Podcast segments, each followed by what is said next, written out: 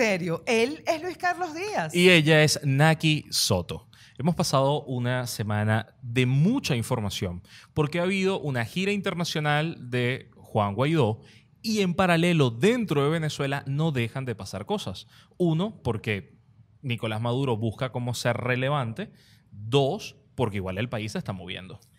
Ah, ¿Sabes que a mí me llama poderosamente la atención esta historia del, del tenor de Nicolás, de las maneras de Nicolás?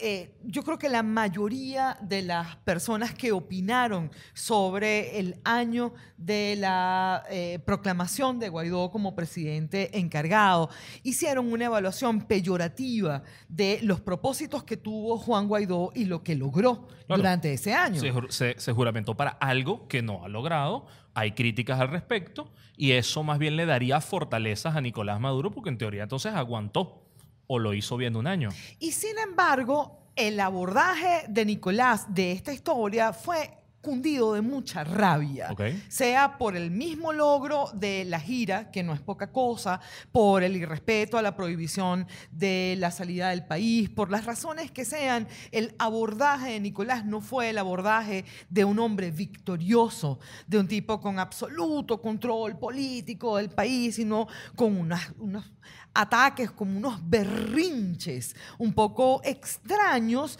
eh, que no, no se cotejan, la verdad, con lo que se supone representa dentro de la agenda política haberte mantenido un año más.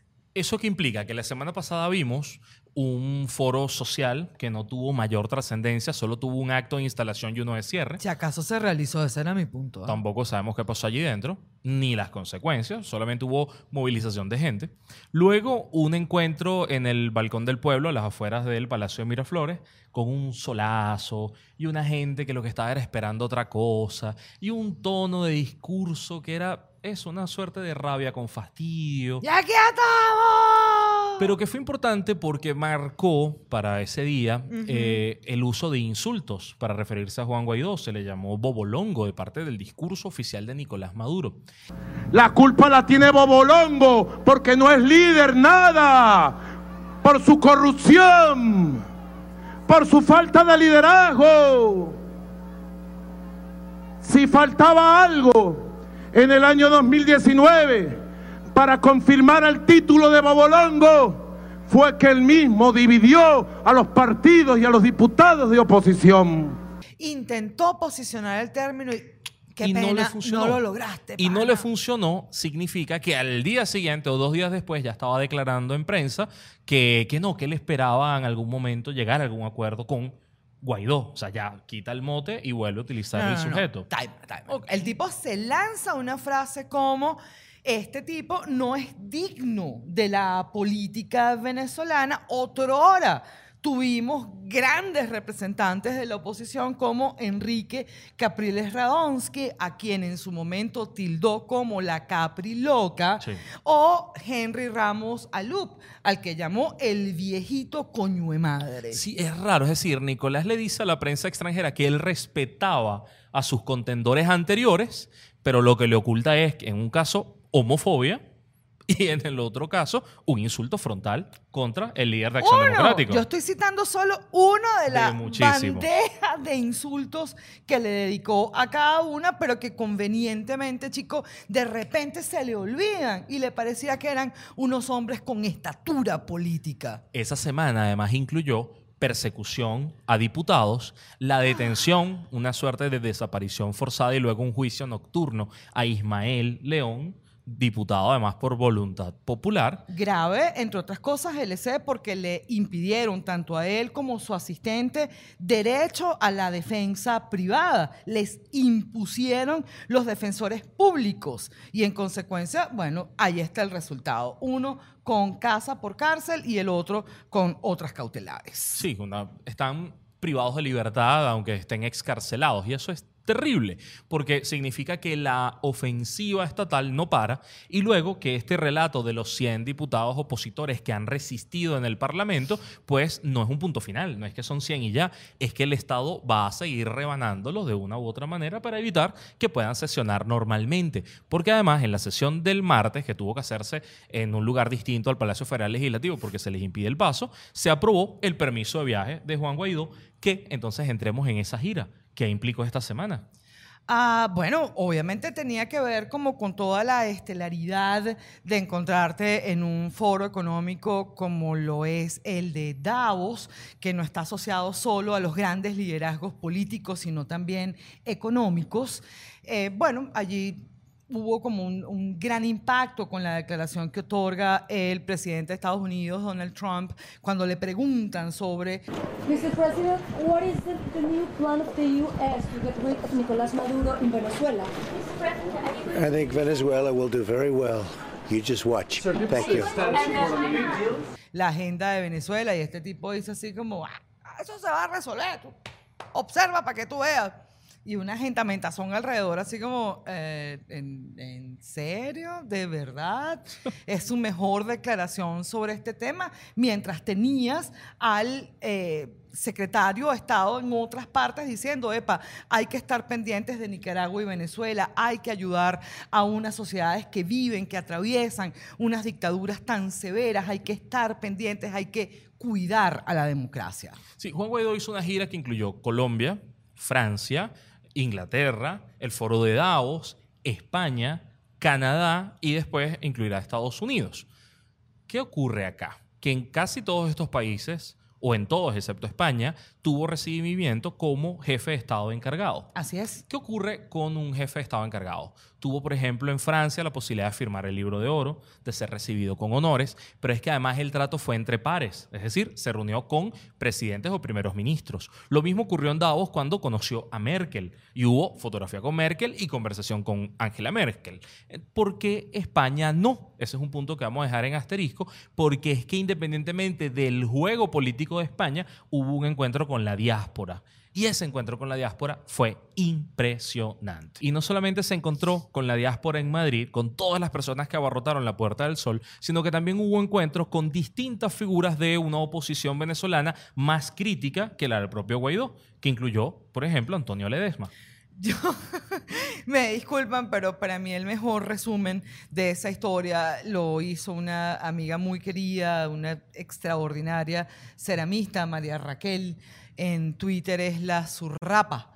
Eh, y, su tweet para mí lo resume todo. Es decir, es tan difícil, tan complejo entender que una persona que ha sido recurrentemente la, preclaridad en la distancia, el crítico más obsesivo con las decisiones de Guaidó, le abrace así como un terruño, una cosa, mi querencia, y tú atrás de la foto como, pero, pero, ¿qué es esto? Por eso me gustó tanto la manera como lo resumió María Raquel. Que podemos insertarlo y decir, como dice su tweet, que lo que ocurre con Ledesma es un poco con lo que pasa con esas personas que te dicen... No, no es personas, tiene que ver con familiares. Que te dicen cosas en Twitter, pero no te las dicen de frente. En este contexto, entonces, Naki, vamos a ver esas cosas que han pasado por debajo de la mesa.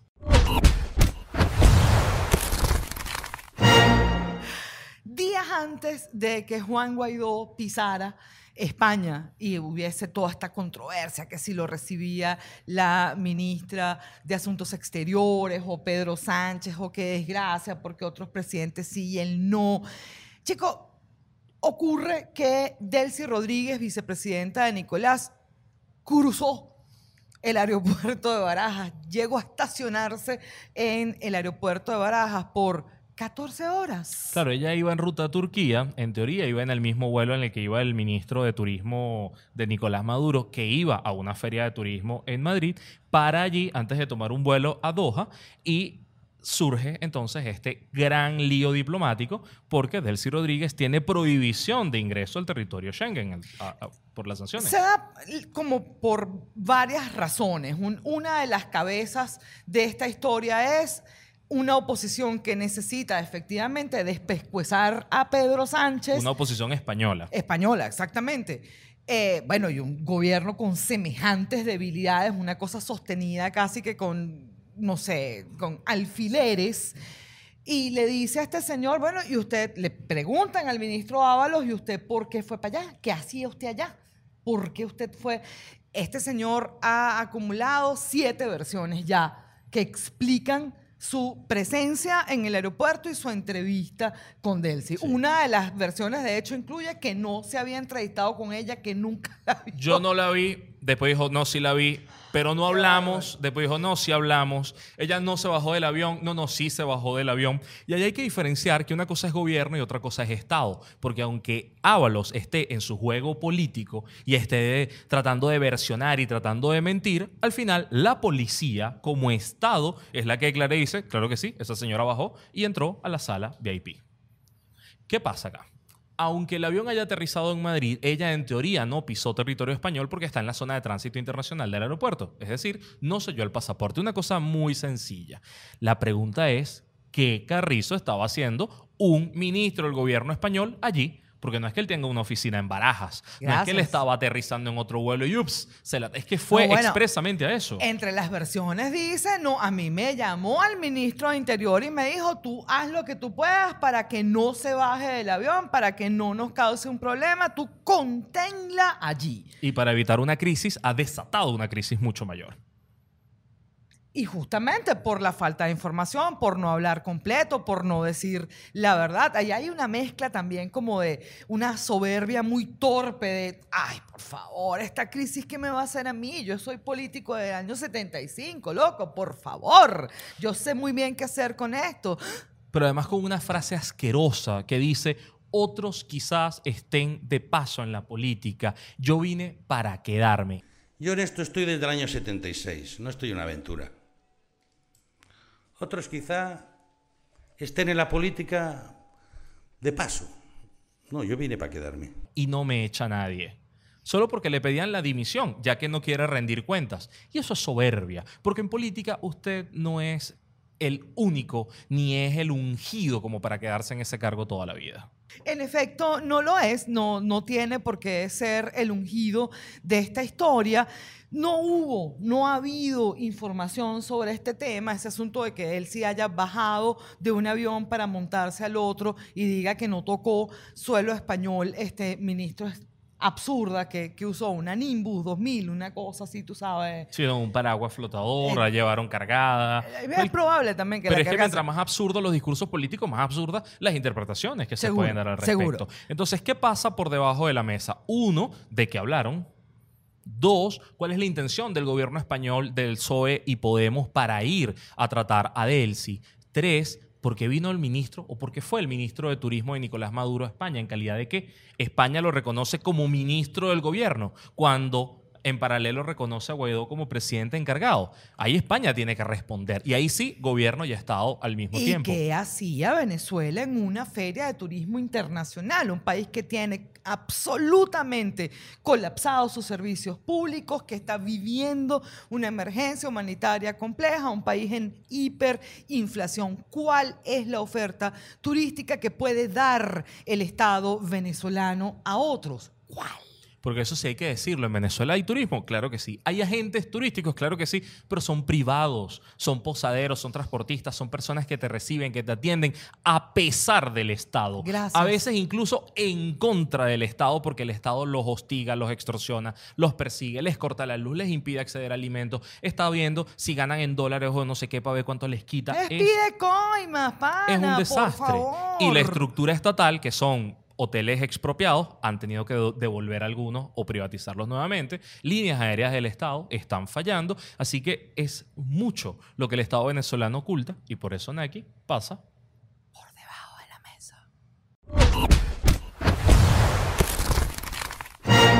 Seguimos entonces con las informaciones y es que resulta que no se nos ha dicho en realidad para qué viajó Delcy. Se dijo que fue a Turquía, pero para estrechar lazos de hermandad. Fíjense que uno de los datos más interesantes que ocurren a razón de esta historia del encuentro con Ábalos y si la cargó para montarla en el otro avión es el costo del avión privado en el que viajó Delcy. Un estimado de 400 mil dólares el alquiler de este avión.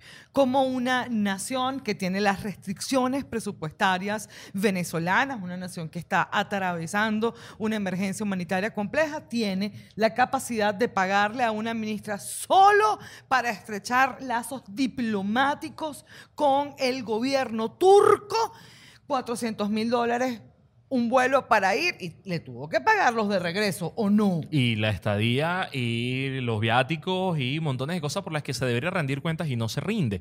Pero es que justamente en esa rendición de cuentas entra también la que tiene que hacer el ministro español frente a la Unión Europea. Porque aunque no haya sanciones ni castigos frente a su propio gobierno, ya que hay complicidades ideológicas, bueno, usted tiene que responderle a la Unión Europea y a Estados Unidos, que han dicho que esto le hace mucho ruido. Por una razón, las sanciones contra algunos agentes del gobierno de Nicolás Maduro se han tomado por dos razones. O violaciones masivas de derechos humanos o socavar la democracia en Venezuela. Son los dos puntos de las sanciones europeas. Ahí no se han metido como Estados Unidos con el tema de terrorismo, narcotráfico ni nada.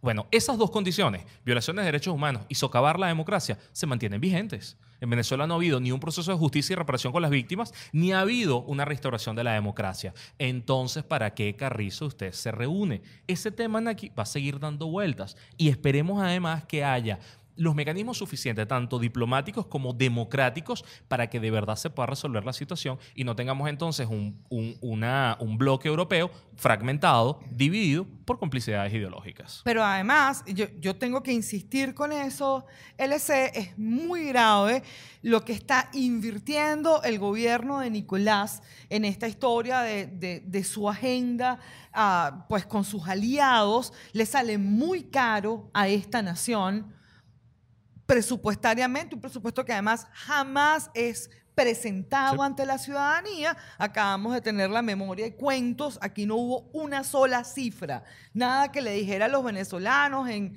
salud se gastó tanto, en educación tanto. Nada, nada, ni un aproximado. Y vale para historias como estas. Busquen ustedes en los medios del Estado, no en los medios privados, en los medios del Estado, qué dice sobre la visita de Delcy Rodríguez a Turquía y van a conseguir una nota oficial.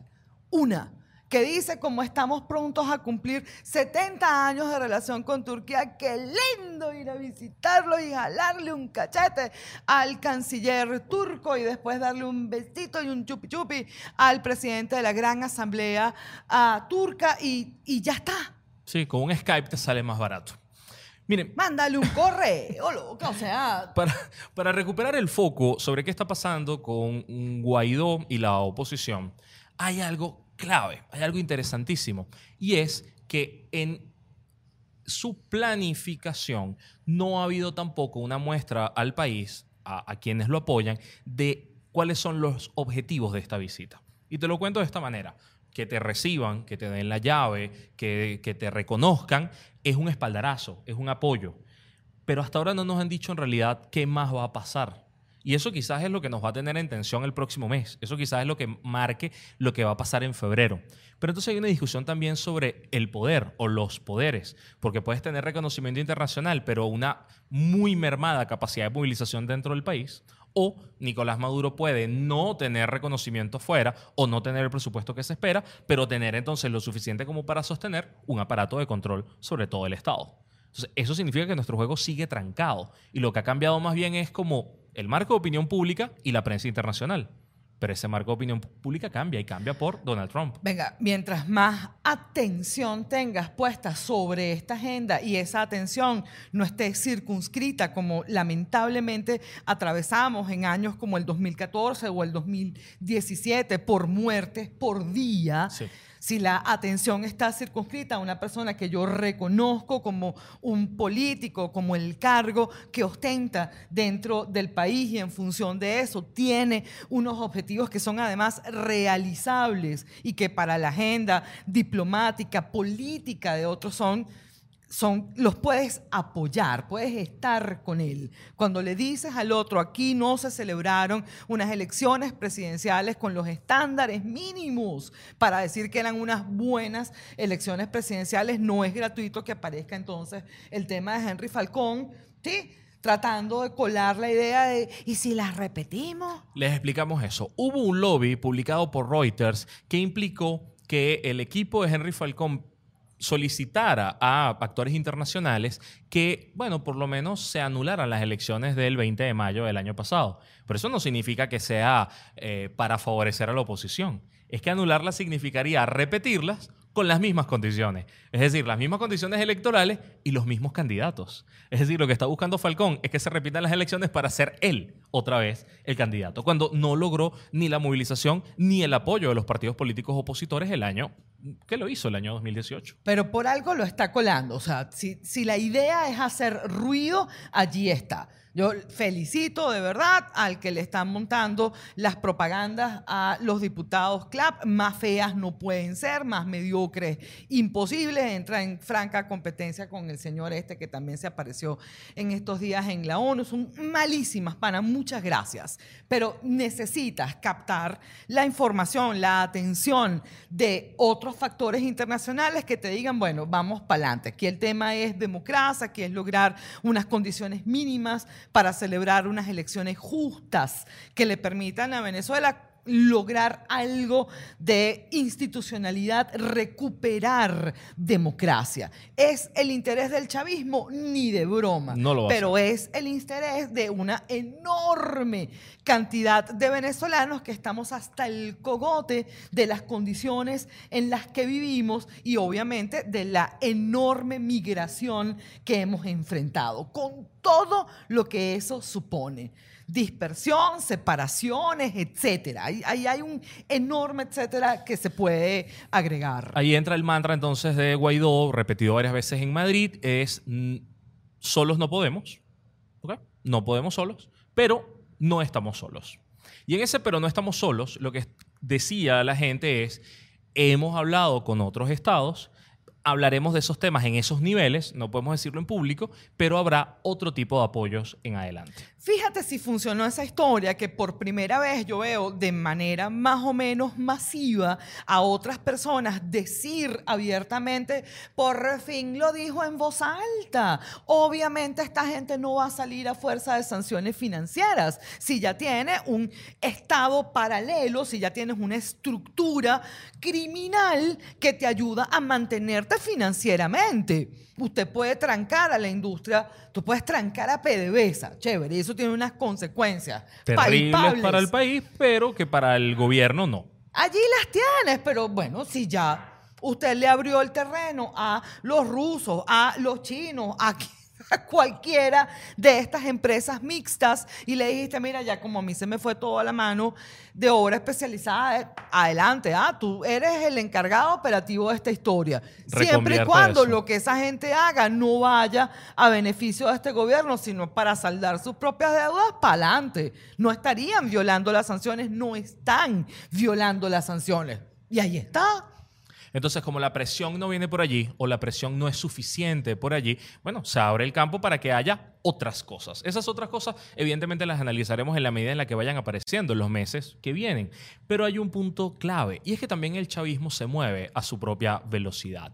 Es- esa semana que hubo tanta crítica y tanta movida, hubo una muy curiosa, que fue una suerte de allanamiento a la Torre Zurich. Y en esa torre hay oficinas de Juan Guaidó, pero también oficinas de otros grupos económicos. Por razones muy, muy extrañas, esto nos hace preguntar ¿por qué?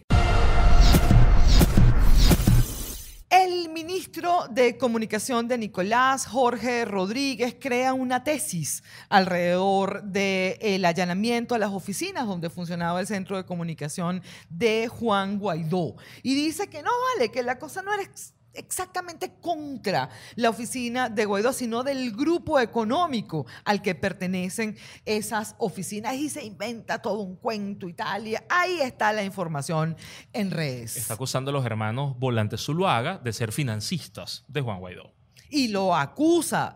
¿Sabes qué es lo que me llama poderosamente la atención? Sí. Que arma toda esta historia solo para decir al final, si de algo va la historia a acusar a Juan Guaidó, es de sus amistades peligrosas. Y dentro de esas amistades peligrosas nombra a Alejandro Betancourt. Chan, chan, chan. y además a Rafael Ramírez. Alejandro Betancourt es uno de los dueños de Derwick, la empresa que trabajó el tema eléctrico en medio de la emergencia nacional y consiguió unas contrataciones jugosísimas de miles de millones de dólares por adquirir productos o insumos de segunda mano que fueron vendidos como nuevos y que al final o no se instalaron o no funcionan y que son parte de la debacle eléctrica del país. Derwick como otras empresas más. ¿Sabes qué pasó? Que no le respondió Juan Guaidó.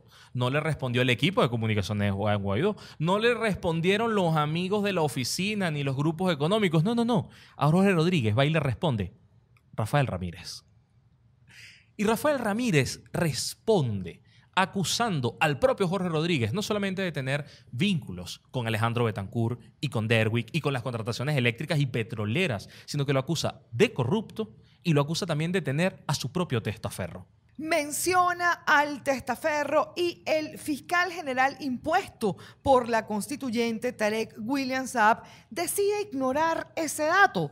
Decide más bien trabajar sobre una serie de cauchos que se compraron desde el Banco Central de Venezuela y dice que va a investigar eso hasta sus últimas consecuencias, pero una declaración tan grave como la del ex ministro de Petróleo, ex presidente de PDVSA, el tipo que cifró la empresa roja, rojita, pasó por debajo de la mesa también, ¿ah? Rafael Ramírez nombra a Majid Kalel como testaferro de Jorge Rodríguez. Y no solamente hace eso, sino que además mete otra vez en la ecuación a Alejandro Betancourt. Y miren, ocurre algo. Alejandro Betancourt, como Gorrín, como eh, Francisco Convit, como otros actores políticos, tienen en Estados Unidos un juicio por más de 1.200 millones de dólares lavados o con acusaciones de lavado por la industria petrolera. Es decir, están requeridos por la justicia de Estados Unidos. Así que se encuentran en Venezuela de alguna manera resguardados, pero es un resguardo doble. Es decir, no es para que sea juzgado allá, sino que para que tampoco se les ocurra salir del país a ser informantes del sistema gringo. Porque esa es la otra cosa. Quizás las ofertas para ser informantes sean tan atractivas como para salir del país. ¿Y qué ocurrió el fin de semana? Se informa en distintos portales que fue detenido Francisco Convit saliendo de Maiquetía. Viene entonces la pregunta, ¿por qué? ¿Por qué esta movida, esta fractura dentro del chavismo? ¿Por qué estos dos tótems del chavismo como Jorge Rodríguez y Rafael Ramírez se están peleando en este momento? ¿Por qué nombrarse a los testaferros?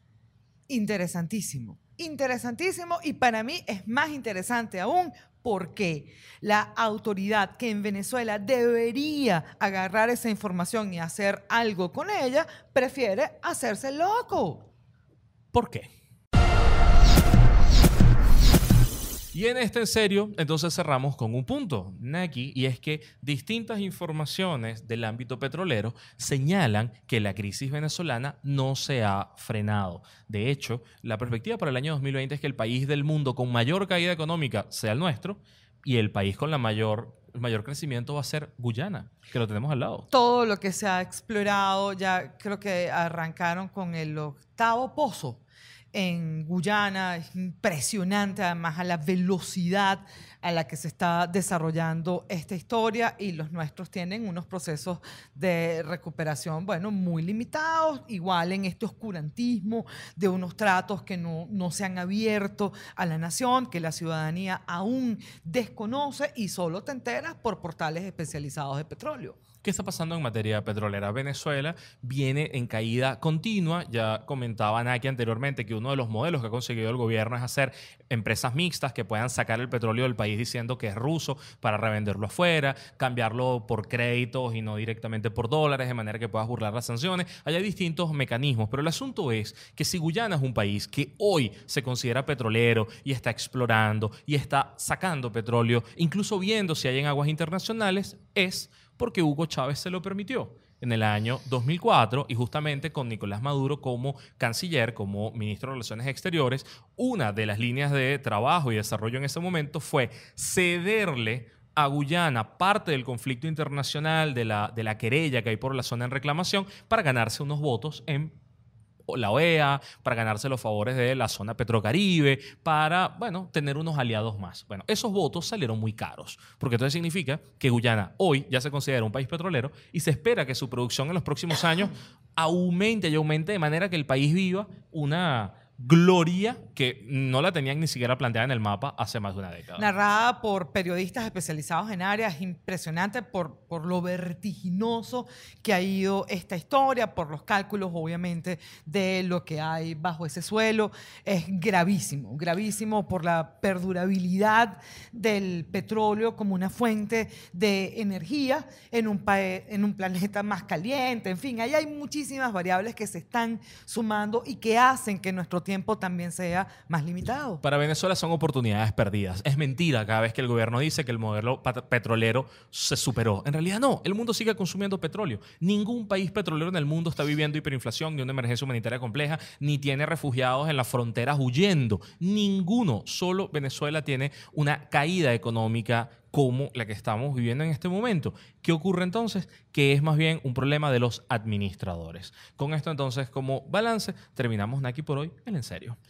Él es Luis Carlos Díaz. Ella es Naki Soto y pueden ver muchos más de estos contenidos en patreon.com slash Naki Luis Carlos, todo pegado.